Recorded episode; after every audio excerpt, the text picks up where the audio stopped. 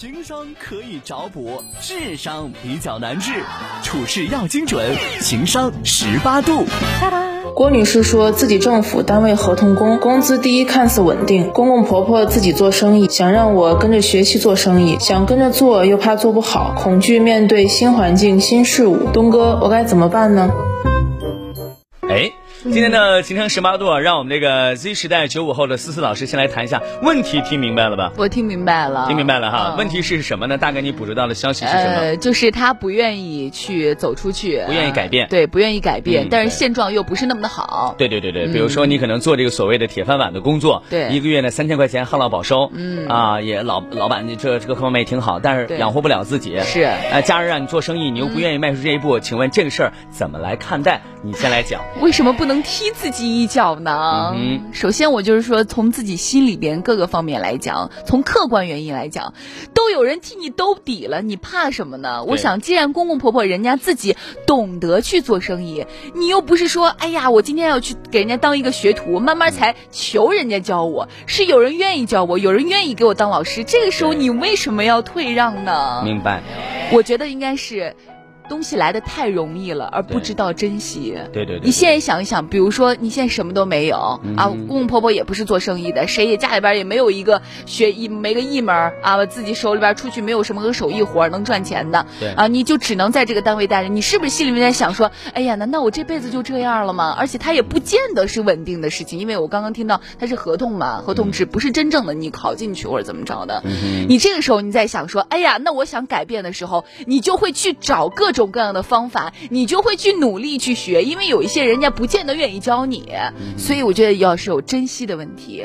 第二个，你就是永远觉得，哎呀，反正我公公婆婆也在做这个生意呢，我担心以后公公婆婆也不做了，那他想把他这一摊子事儿全部交给我，那压力重担不就变成我身上了吗？我就很难去怎么怎么着。你想太多了，让你多学一个技术的事情，没有必要想太多，你自己去勇敢去做，有人帮你，有人去扶持，有很多事情不需要考虑。这么多事情啊，当然也有人讲说，哎呀，那有人跟我讲说，你千万啊，就说是比如说这个抑郁症啊，或者自闭症啊，或者怎么着。我当然这个话说的严重一些啊，有人说说是，哎，那个我有自闭症，那底下人评论说，你不要有不就好了吗？这个话其实。我是属于站着说话不腰疼型的，我有什么资格说？哎呀，你就不要怎么样，你就勇敢打开。他要是能勇敢打开，那他也不需要说这一段话了吗？明白，考不上北大不是因为不喜欢，对，对吧？是是这个意思。明白。但是我依然是希望你能打开自己。如果你假设，就是我觉得你可以有大胆的运用想象的手法。大胆的觉得，你如果没有这样的公公婆婆，如果没有这样的家庭，你只有现在为止的这些工作，可能还养不起自己一一年当中这个生活的这些工作，你觉得你还会做出改变吗？如果你只有，因为我觉得现在听我们的节目的人，可能相对来说都有孩子了嘛，他有公公婆婆，有可能有小孩。你想想，如果你们你的孩子需要你来养呢，其他人不能帮你一把手呢？你或许用这种方法思考，会给你带来一些勇气。你的中心思想表达的就是从道理上要改变了，要改变，对吧？要改变了啊！我身边呢是这样的，有大概两位朋友吧。第一位朋友是自己身边那位好朋友，对。第二位朋友呢是你嫂子。哎啊！其实我觉得这段话，如果让他，但是你知道，人能够相爱的原因，就是因为彼此之间完全不是那种啊，谁是粉丝谁怎么着的，所以导致你嫂子连我主持的什么节目、什么名字她都不知道啊啊！对，就她也不关注这个。但其实我觉得这期节目特别适合她听，嗯，特别是我要早知道是这个情商话题，我一定会提醒她听。那你是让我先录下来？人要学会改变在于什么？我知道啊，嗯，我知道舒服什么意思，宝宝，舒服是。也不用我告诉你啊，每个人都了解，对吧？熟悉的环境，熟悉的人群，是吧？熟悉的工种，熟悉的内容，到哪儿都熟悉。嗯。可是你知道人在于什么吗？这两天有一部电视剧非常火，叫做《人世间》，每个人基本上都看了吧？有。大部分吧，都会抽时间，没有一个专门的时间叫看电视时间。对。时间都是挤出来的。偶尔看上线。我也是偶尔看的。嗯。我觉得这部电视剧算是二零二一年。二零二二年开年，二零二一年整个过去的这一年，最良心的一部电视剧。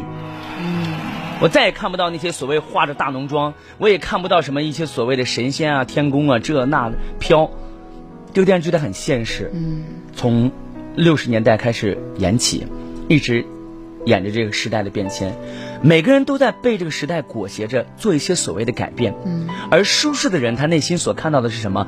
看到的是在改变当中，我内心初心的不变，但在形式上的所谓的跟随。嗯，我讲这个可能大家都不明白，因为每个人都在做着自己非常熟悉的领域。我拿东哥自己来举例子，原来我在主持晚高峰东哥当家，就晚高峰我主持下班快乐，没有主持东哥当家的时候，嗯，你认为我是一个早上五点多就会起床的人吗？当然不会了。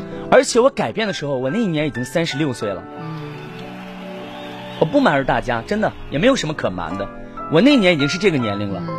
我现在三年过来了，我今年已经三十九岁虚岁了。我妈昨天也在说，儿子你三十九岁虚岁了。可是我那一年的时候，我依然选择推翻我自己一手创立的节目。你以为我不珍惜节目，不珍惜在一起搭档的时间，都珍惜。可是就是因为。你跟平台的认知，你跟搭档的认知，你们对未来规划的认知发生了改变，没有对和错的问题。你要寻求去改变。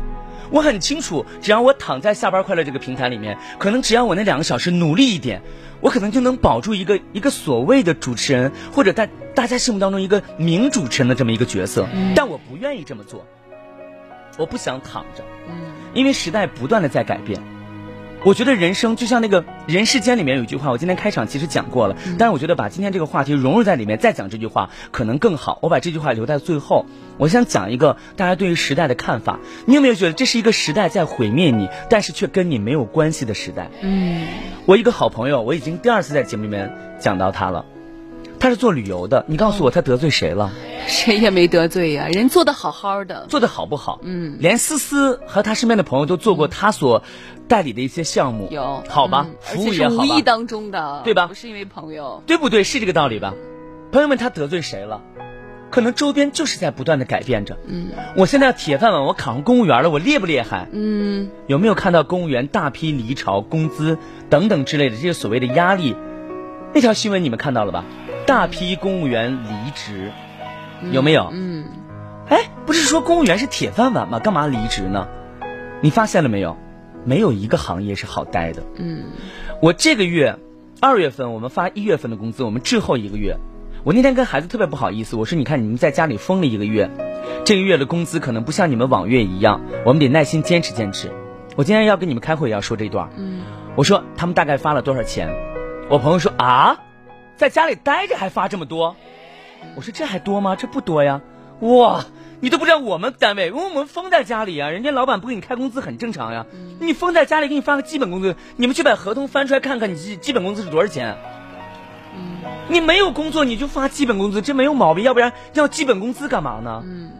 我突然发现哦，原来一切都在改变着，所以我觉得那段话说的真的特别好。这是一个时代毁灭你，但是根本与你无关的时代；这是一个跨界打劫你，但是你却无力还击的时代；这是一个对手太强，但是你不知道对手是谁的时代；这是一个你醒来太晚，干脆你就可以睡过去的时代。嗯，你以为微信是用来发微信的吗？不是啊，微信是用来干什么？付款的。你以为短信是用来干嘛的？发微信的不是，短信是用来收验证码的。